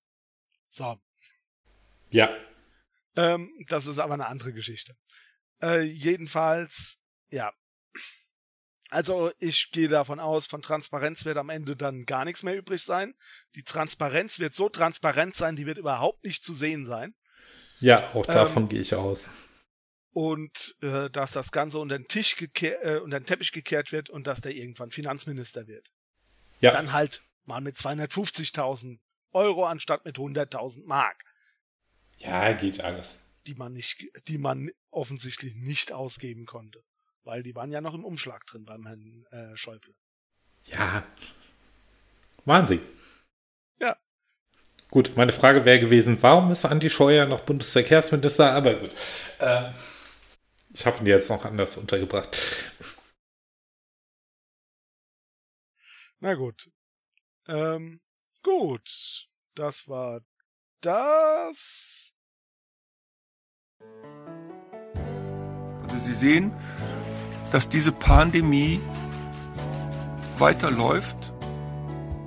With a tremendous, uh, whether it's ultraviolet or just very powerful light. And I think you said that hasn't been checked, but you're going to test it. And then I said, supposing you brought the light inside the body. Eine Mund-Nase-Schutzverpflichtung.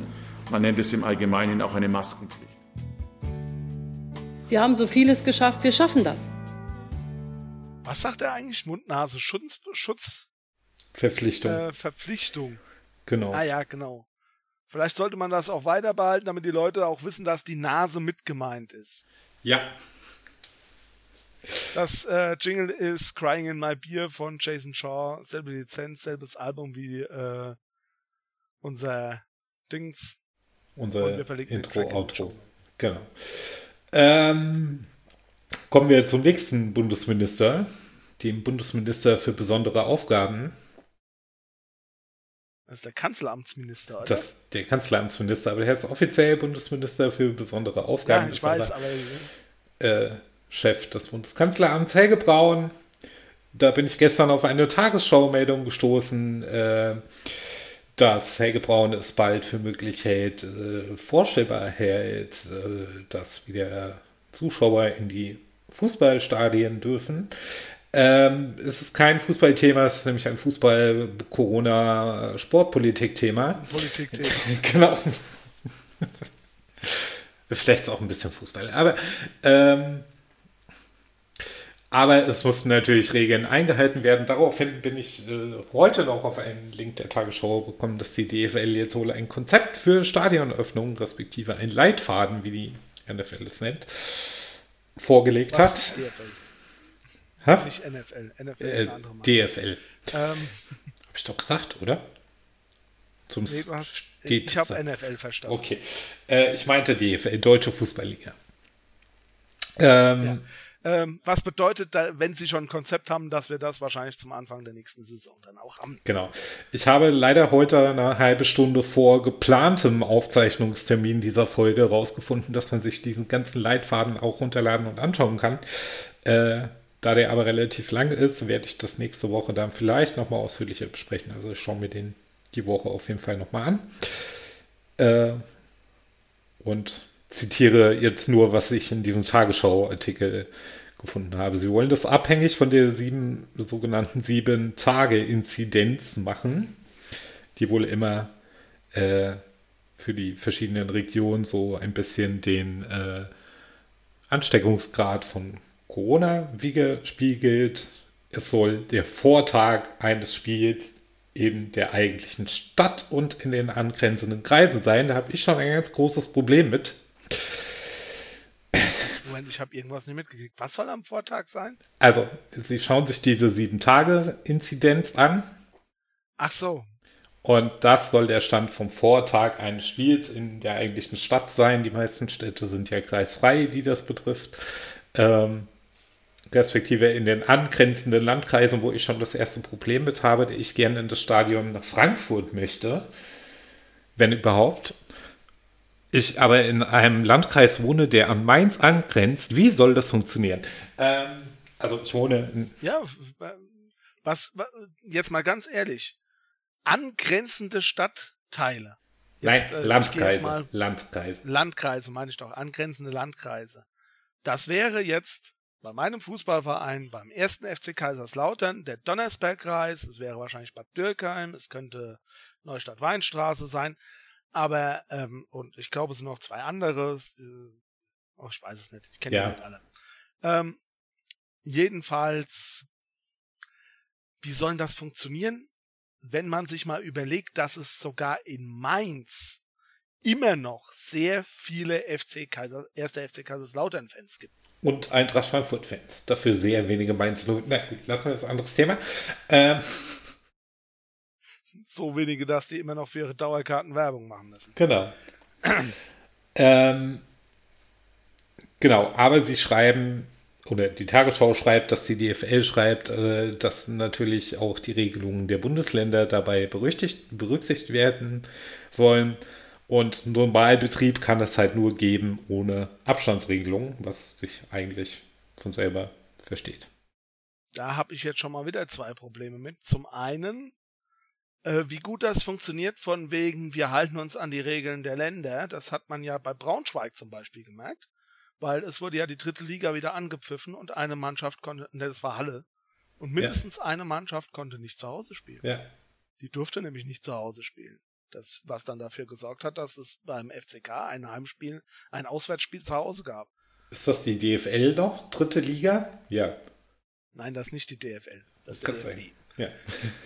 Aber ich kann die durchaus in einen Topf werfen, weil das sind nämlich zum Teil dieselben Funktionäre oder zumindest mal haben die dasselbe ähm, Anspruchsdenken, Das um stimmt. mal so zu sagen. Sind aber trotzdem zwei verschiedene Vereine, womit ich nicht sagen will, dass die DFL das nicht besser gemacht hätte. Wahrscheinlich. So. Ähm, ja, und ganz ehrlich gesagt, die DFL hat ja zum Teil darauf hingedrückt, dass Ja. bestimmte Sachen so funktionieren, wie sie, wie sie es gerne haben wollen. Genau, und dann äh, zitiert die Tagesschau die, diesen DFL-Leitfaden mit dem schönen Satz, eine präferierende Anreise ist mit dem Pkw. Soll ich ihn nochmal wiederholen? Eine präferierende Anreise ist mit dem Pkw. Und darunter stand im Tagesschau-Artikel die, der schöne Satz, die befristete Umkehr der Verkehrswende sei ratsam, weil von in vollen Bussen und Bahnen das Infektionsrisiko steige. Also auf Deutsch. Ja, danke. Fick dich, DFL! Auf Deutsch, reist mit dem Auto an. Und nicht mit der Bahn. Wir tun Ja, auch nichts Mach dafür, den dass. Planeten kaputt, damit wir weiter Millionen scheffeln können. Nicht damit wir, damit ihr Spaß habt, sondern damit wir Geld verdienen können. Dafür macht ihr am besten den Planeten kaputt. Am besten reißt da einfach alles ein, damit wir, also in 100 Jahren ist ja sowieso alles vorbei, damit wir in den nächsten zwei Jahren noch, noch unser schönes Leben haben. Weil das nämlich, diese Arschlöcher da oben, die sind nämlich mal über 70. Wir, Gut, äh, vielleicht über 60. wir können uns auch nicht mit den Bahn- und Busbetreibern der Region zusammensetzen und da vielleicht irgendwie irgendeiner Form irgendein Konzept erarbeiten. Nein, reist einfach mit dem Auto. Obwohl ich ehrlich sagen müsste, Ja, wenn mal ich davon abgesehen. die Mal, Chance... mal ganz davon abgesehen. Wir reisen jetzt alle mit dem Auto zum Stadion an. Das Ja. heißt, ich fahre für ein 15.30 Uhr Spiel in Kriegsfeld um 10 Uhr los. Sonst komme ich nämlich nicht mehr an. Ja, ganz so krass wäre es bei uns nicht. Und also selbst wenn wir mit dem Auto gefahren sind, sind wir meistens äh, zum... Ja, genau. Wenn ihr mit dem Auto gefahren seid, sind aber andere Leute mit dem Bus gefahren und mit der Bahn. Lass mich doch mal ausreden. Wenn wir Ja. mit dem Auto gefahren sind, sind wir meistens zum nächsten Bahnhof auf der S-Bahn-Linie gefahren, weil nämlich so. bei uns eher das Problem ist, dass wir dann nach Mainz relativ gut kommen nach dem Spiel, aber dann halt manchmal der Anschluss von Mainz in die Region nicht mehr fährt, weil das Spiel so schnell, äh, so spät fertig ist. Und dann sind wir manchmal mit dem Auto zum Stadion gefahren, wir sind aber öfter äh, mit dem Auto zum nächsten Bahnhof auf der S-Bahn-Linie gefahren und sind dann nach dem Spiel mit der S-Bahn zu diesem Bahnhof gefahren, ins Auto gestiegen, mit dem Auto nach Hause gefahren, weil wir in Mainz dann einfach keinen Anschluss mehr bekommen hätten. Gar nicht? Das funktioniert nicht. Nein. Aber die- wie gesagt, ich schaue es mir die Woche nochmal an. Ich bezweifle aber, dass das funktioniert. Ähm, natürlich gilt die Abstand- und Maskenpflicht auch bei reduziertem Betrieb dann weiter. Wenn die in den Ländern geht, geht die auch im Stadion.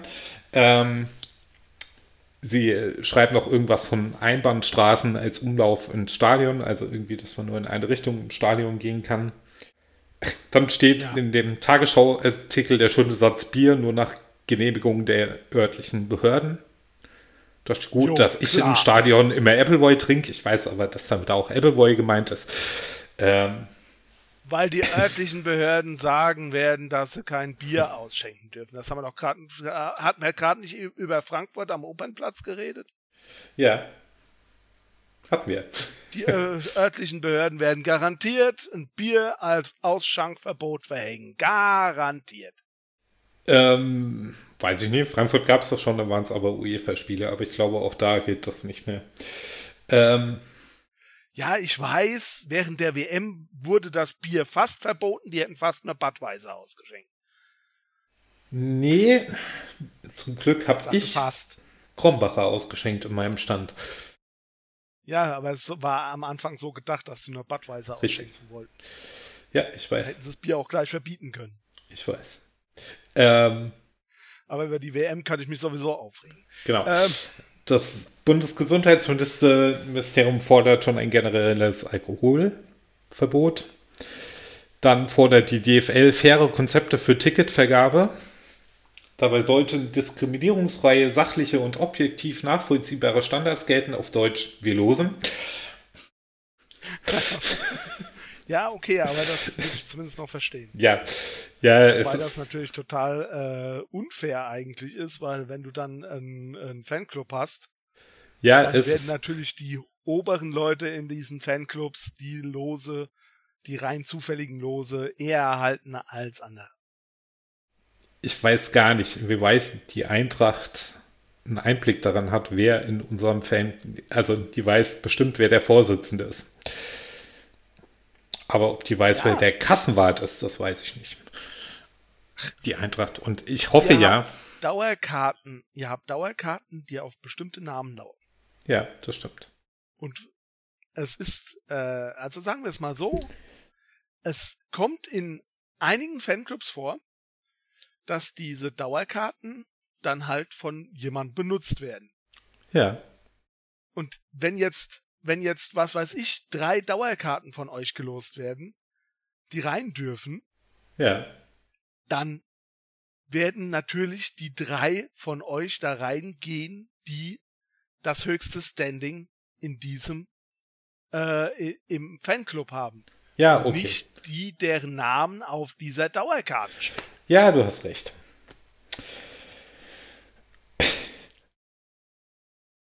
Gut. Jeder Verein legt sein gesund. Ja, da kann ich nicht widersprechen. Äh, lassen wir das einfach so stehen. Äh, jeder Verein legt äh, seinem zuständigen Gesundheitsamt ein Detailkonzept vor. Vielleicht kann man ein paar Sachen einheitlich regeln, aber durch diesen Föderalismus wird es halt schwer, eine bundesweite einheitliche Regelung zu kriegen, weil die haben wir ja sonst auch nicht bei Corona. Genau, Kanzler am Chef habe ich schon gesagt. Und ja, ich schaue mir das Ding nochmal genauer an die Woche und berichte. Ja. Und ich sage jetzt schon mal, die nächste Saison wird angepfiffen und es werden Fans im Stadion sein. Ja. Aber ich habe ja ich gesagt. noch was dazu. Ich werde nicht im genau. Stadion sein. Ich habe ja jetzt, glaube ich, auch schon hier im Podcast gesagt, alle oder keiner. Jetzt muss ich auch dazu stehen. Muss, du musst vor allem auch daran denken, es ist nicht so, dass Corona vorbei ist. Auch ja, auch so das. tun, als wäre Corona vorbei. Ja. Und ich warte dann tatsächlich darauf, dass wir ein Ichgel in einem deutschen Stadion haben. Ja. Und dann hoffe ich, dass es zumindest das Richtige ist. Gut. Okay. Dann Kommen wir kommen wir, zum- glaube ich, zum letzten Thema. Zum nächsten Streitthema. Ah, da wird nicht so viel geschrieben. Glaube ich. Es geht ums Geld. Natürlich. Es geht darum, dass. geht es nicht immer und überall nur ums Geld. Das ist richtig. Es geht darum, dass die äh, EU Corona-Hilfe leisten will. Und äh, die EU hat in Ja. Sachen Corona ja eigentlich schon kein gutes Bild gezeigt, Das ist richtig? meiner Meinung nach. Also da ist schon einiges auseinandergefallen, was ich nicht so gut fand. Ich meine, dass die Reisefreiheit eingeschränkt wird, ist die, eine Sache, da war ich ja vollkommen mit d'accord. Aber dass zum Beispiel Hilfen in Form von Gütern, äh, die zum Teil zum Beispiel auch schon bezahlt waren, ähm, unterbrochen wurden, sagen wir es mal so, fand ich dann schon eher heikel und dass man dann, dass, dass man gerade in der Hochzeit der Corona-Krise auch den Eindruck hatte, es äh, heißt, jeder steht für sich alleine, Ja. ist halt eigentlich einer EU nicht würdig. Aber ganz ehrlich gesagt, von Ursula von der Leyen habe ich auch nicht mehr erwartet. Als Ja. Kommissionspräsidentin.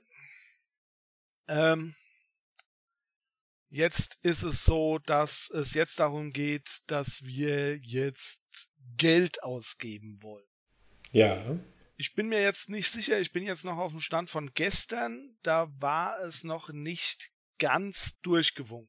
Nee, heute Morgen Es auch nicht. sollten es also ich, ich erzähle mal den, den Streitpunkt, wie ich ihn gestern sehe. Heute ist der 20.07. Äh, montags. Ähm, da war es so, dass ähm, wir haben eigentlich einen äh, die EU-Länder, die der Meinung sind, es sollten 500 Milliarden ungefähr an Hilfen ausgezahlt werden, je nachdem, ähm, wie viele Arbeitslose es gibt, war mal ein Vorschlag. Das weiß ich nicht, ob es, ob das noch so ist. Und ein Teil dieser Hilfen sollte als Kredite ausgezahlt werden und ein Teil als Hilfen quasi, Mhm. also Ja. als ähm, Hilfsgelder. Ja. So, jetzt haben wir unsere geizigen vier, die sich gerne, gerne selbst die sparsamen vier nennen, aber ich habe was gegen den Kinderkanzler, deswegen nenne ich sie die geizigen vier. äh, das sind, ähm, wenn ich schon den Kinderkanzler nenne, das ist Österreich, Schweden, Dänemark und die Niederlande. Ja, ich weiß nur bei Österreich, wer der. Nein, bei den Niederlanden weiß ich auch, wer, wie der Regierungschef heißt, zumindest. Das weiß ich nicht im Moment. Rütten Äh, heißt er mit Nachnamen, das weiß ich. Ah, Ministerpräsident. Aber bei Schweden und Dänemark könnte ich dir nicht sagen, wie die Regierungschefs heißen. Es ist auch eigentlich gar nicht so wichtig, weil ähm, die mag ich halt gerade nicht. Die sind auf jeden Fall der Meinung, dass es weniger Geld sein sollte Mhm. und dass dieses Geld nur als Kredite gewährt wird. Mhm. Was ähm, zum einen zahlen wir ja gerade Steuern, damit unsere Wirtschaft in solchen Lagen gerettet wird. Was man durchaus auch noch ein bisschen weiter auslegen könnte, aber das ist eine andere Geschichte.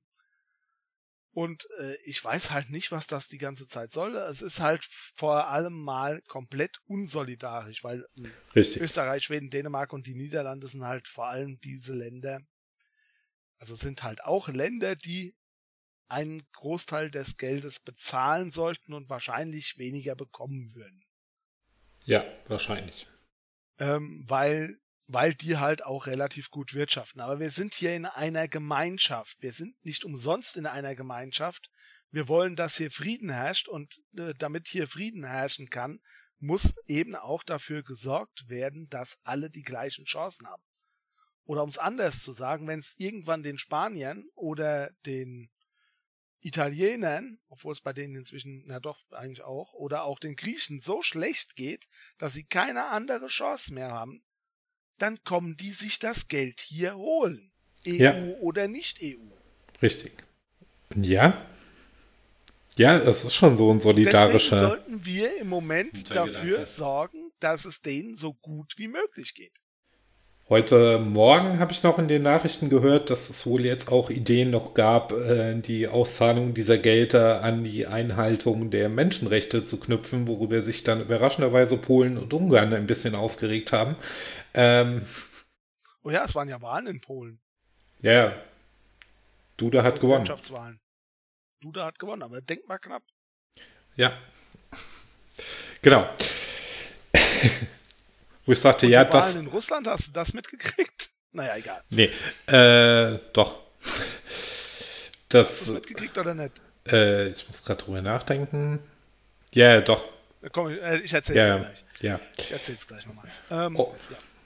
Off the record. Ich äh, erzähl's gleich nochmal hier. Ah.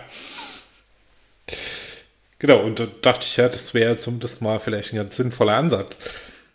Jo, fände ich auch. Aber ähm, ich weiß nicht, ob man Corona-Hilfen an sich daran koppeln sollte. Ich weiß nicht, ob es sind, also doch, ich weiß nicht, ob es sinnvoll ist, ganz ehrlich gesagt. Weil das eine hat mit dem anderen nichts zu tun. Ja, auch das stimmt. Und Corona macht vor den Menschenre vor Menschenrechten, äh, vor, ja, auch da keinen Halt, wo Grundrechte eingehalten werden. Oder auch da keinen Halt, wo Grundrechte nicht eingehalten werden. Es ist einfach überall. Und wenn wir jetzt hingehen und sagen, wir helfen Polen und Ungarn nicht, weil das sind halt die beiden, wo die Grundrechte doch schon öfter mit Füßen getreten werden, Hilft das dann auch ist keinem. das eben genauso unsolidarisch. Ja. Ja, hast du auch Das recht. sollte man dann vielleicht auf eine Zeit verschieben, wo man sich dafür Zeit nehmen kann. Und das sollte man vielleicht auch mal in die EU äh, mit einbringen, dass bestimmte Grundrechte unantastbar sind. Das ist aber etwas für nach Corona. Das muss nicht jetzt gemacht werden. Weil, um es mal ganz klar zu sagen, wir sollen Polen jetzt auf einmal, vor allem mal ganz blöd gesagt, wir sollen, wir sollen die polnischen, die polnische PiS-Partei und, äh, du, und Duda, um Duda, wir sollen die jetzt auf einmal wieder komplette Rechtsstaatlichkeit äh, herstellen können, um eine Chance zu haben, an den Corona-Sachen teilnehmen zu können. Ja, geht nicht. Das wäre unfair. Ja. Das wäre unsolidarisch. Ja, wäre es auch. Also ich fänd's nicht gut. Ja. Ja, aber dass man da als EU nach Corona ein bisschen drauf drängen könnte, dass sich in diesen Staaten vielleicht wieder ein bisschen was ändert, ist auch nicht die schlechteste Idee. Man könnte zum Beispiel hingehen und könnte sagen, ähm, wir beschließen diese Corona-Hilfen nur, wenn wir, äh, also wie es im Amerikanischen zum Beispiel öfters mal passiert, als Einheitsgesetz. Die Corona-Hilfen gibt es, aber Mhm. dafür haben wir das Recht, bestimmte Grundrechte ähm, festzustellen, festzusetzen Ja. oder wir, oder wir haben das Recht, eine Verfassung zu erstellen, die von 50 Prozent der ähm, Bewohner zu, der, der zu, äh, von 50 Prozent der Bewohner zugestimmt werden muss, die bestimmte Grundrechte enthält. Ja. Könnte man Das machen. könnte man machen. Gut. So, Ja. Feierabend. Oder wolltest du noch von Russland erzählen? Ach ja, Russland. Da Wenn war ja noch was. so auf Ähm, unsere Aufnahmezeit bei diesem- gucke, egal. wir haben Zeit. Vielleicht wollen wir auch mal einen Drei-Stunden-Podcast machen. Am Ende legen wir noch ein Ich glaub, Schlusswort fest. Über zwei Stunden. Ja, glaube ich auch. Jedenfalls in Russland, ähm, da gab's doch diese, da gab's dieses Referendum. Ja, ich weiß. Erinnerst du dich? Ich erinnere mich. Und da ist jetzt, ähm, da haben sich jetzt einige Leute die Zahlen angeguckt, was halt auch so üblich ist, Ja. ähm, weil es ja schließlich auch Probleme mit den Wahlbeobachtern gab. Und ähm, es gibt heu es ist auffällig oft, also sagen wir es mal so, es gibt eine Häufung in gerade in Wahlkreisen, wo äh, das Referendum wohlwollend, dem Referendum wohlwollend begegnet wurde, ist eine Häufung von ähm, Prozentzahlen, die glatt sind oder auf fünf enden. Ah, okay. Das also es gibt da statistische Häufungen, die ähm, auf eine Manipulation der Wahl durch wen auch immer hinweisen. Ja.